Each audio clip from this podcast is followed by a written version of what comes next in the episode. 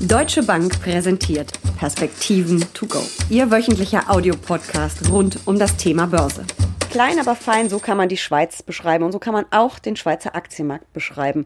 In den vergangenen Monaten lief es da richtig rund und es lohnt sich da mal genauer hinzuschauen. Gut 20 Prozent hat der SMI seit Jahresbeginn zugelegt und bis auf einige Ausnahmen lief es da richtig bombig bei den Unternehmen. Darüber spreche ich jetzt mit Uli Stephan, Chefanlagestratege der Deutschen Bank. Mein Name ist Jessica Schwarzer und damit herzlich willkommen zu einer neuen Folge von Perspektiven to go.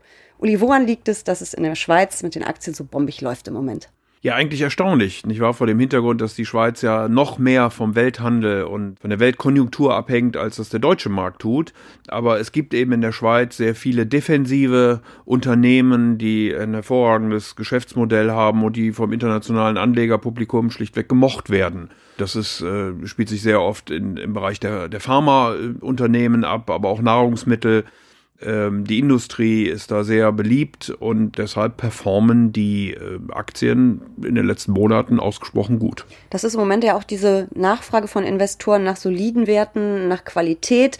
Mir fällt da in der Schweiz eine Nestlé ein, eine Roche, noch viele andere Konzerne. Also das ist das, worauf ähm, die Investoren weltweit im Moment ähm, ja, scharf sind, kann man fast sagen. Exakt so. Also wir haben eine Stimmung in, an den Aktienmärkten, die etwas merkwürdig ist im Vergleich zu all dem, was wir in den letzten Jahren erlebt haben, äh, weil die Performance sehr stark nach oben geht, aber getrieben ist von Unternehmen, die doch eher als defensiv zu bezeichnen sind. Die Anleger sind eher vorsichtig.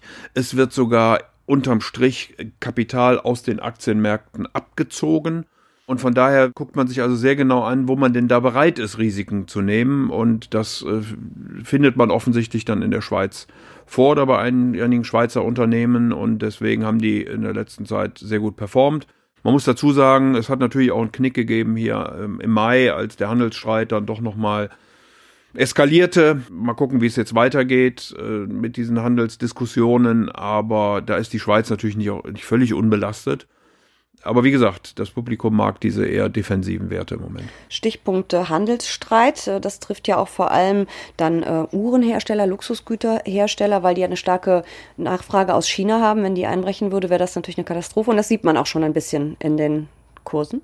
Ja, wir haben drei Bereiche in der Schweiz, die nicht so gut performt haben. Ähm, nur, ich glaube, nur ein Wert, der wirklich auch hart im Negativen ist. Das ist eine Bank, eine größere. Ansonsten die Banken äh, auch nicht ganz so dolle vor dem Hintergrund Kapitalanforderungen, äh, Niedrigzins äh, und so weiter und so fort. Also die Probleme, die wir auch kennen sind die Luxusgüterhersteller, die ähm, dann Welthandel, China ist hier das äh, Stichwort, wo ja auch das Wachstum runterläuft und wo man über Handel und Zölle und all diese Themen mehr spricht. Äh, und das ist die Telekommunikation, wo natürlich jetzt große Investitionen einfach anstehen Richtung 5G und äh, das dann vom, äh, von den Anlegern eben quotiert wird, wo man sagt, dann macht zuerst mal eure Investitionen und dann können wir wieder investieren.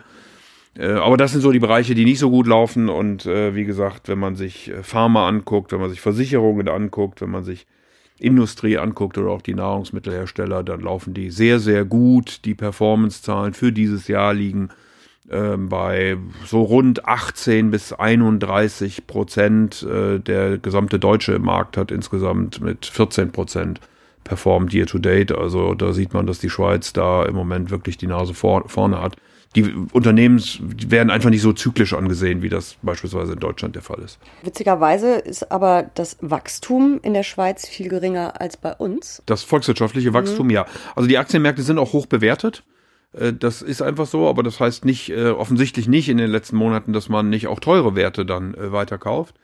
Das Wachstum geht deutlich zurück. Äh, wir hatten eine Wachstumszahl von rund zweieinhalb Prozent in 2018 und erwarten in diesem Jahr nur 1,1 Prozent. Das ist ja weniger als die Hälfte. Das ist weniger als die Hälfte, was mit dem Handel zu tun hat, äh, weltweit, was aber auch mit der mit der schwächelnden äh, Währungsunion äh, zu tun hat, äh, hier in Europa, Deutschland als großer, großer Handelspartner, Italien, die beide nicht gerade durch äh, Wachstum im Moment glänzen. Wir haben einen gewissen Fachkräftemangel, also die Arbeitslosenzahl ist auch sehr, sehr niedrig. Der Schweizer Franken ist erstaunlicherweise nicht so das Problem für die Unternehmen. Also sie sind nach wie vor sehr wettbewerbsfähig und können damit äh, klarkommen. Aber wenn man sich auch die Stimmungsindikatoren anguckt, sowohl der Industrie wie auch der Konsumenten, sind die nicht wirklich gut.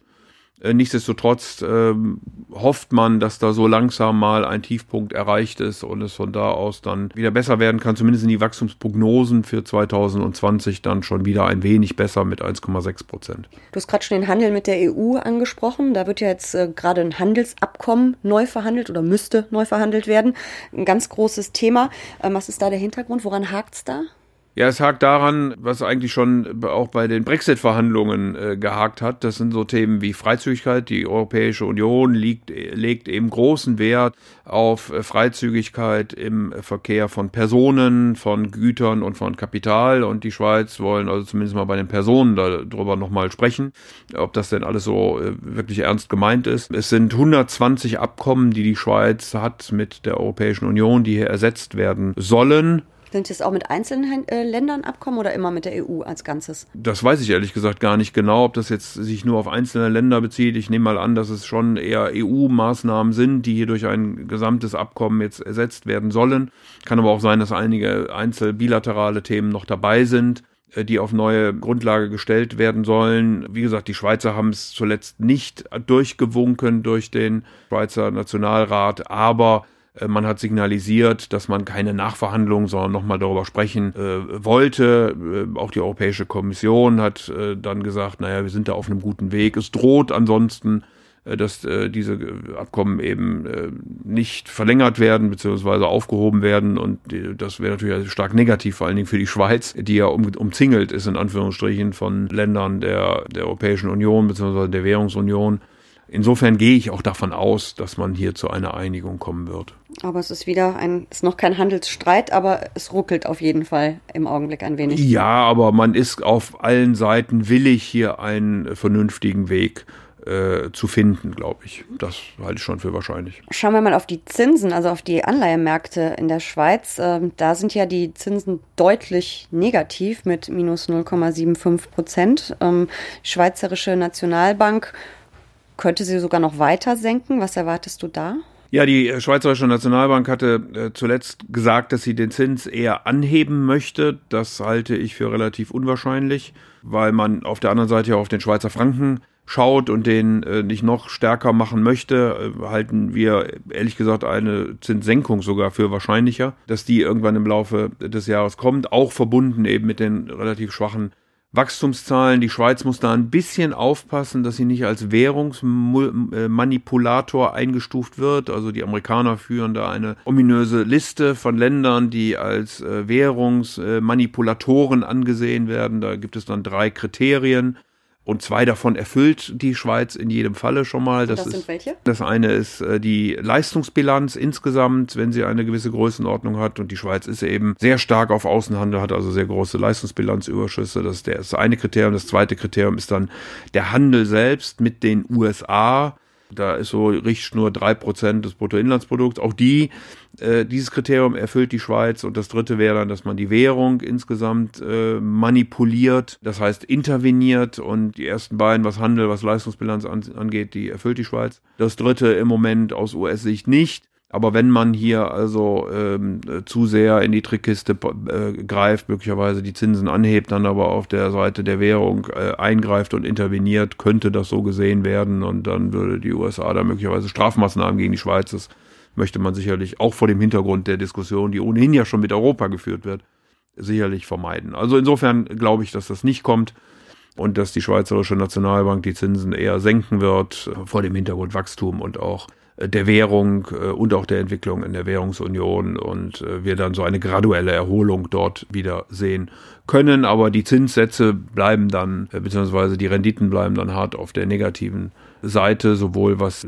die Schweizerische Nationalbank angeht, aber auch natürlich was die zwei, fünf und zehnjährigen Renditen der Staatsanleihen. Wo liegen die angeht. im Moment ungefähr? Im Moment liegen wir bei äh, zwei und fünf Jahren um die minus 0,8 herum, äh, bei den zehnjährigen um die minus 0,5 herum. Also das ist alles nochmal so einen halben, knappen halben Prozentpunkt äh, schlechter oder ja, negativer, als wir das in Deutschland ähm, erleben. Das dürfte ja dann bei den Unternehmensanleihen auch nicht wirklich viel besser aussehen, oder? Nein, äh, da äh, sieht es tatsächlich so aus, dass auch aus der Emission heraus manche Unternehmensanleihen sogar schon negativ rentieren. Das kennen wir eigentlich nur von Staaten. Mhm Aber gerade wenn man so an die großen äh, Nahrungsmittelhersteller äh, in der Schweiz denkt, dann hat das äh, da auch schon mal stattgefunden. Und weil manche Investoren dann auch aus regulatorischen Gründen eben diese besonders gut gerateten, also mit einer guten Bonität versehenen Unternehmensanleihen kaufen müssen und kaufen wollen,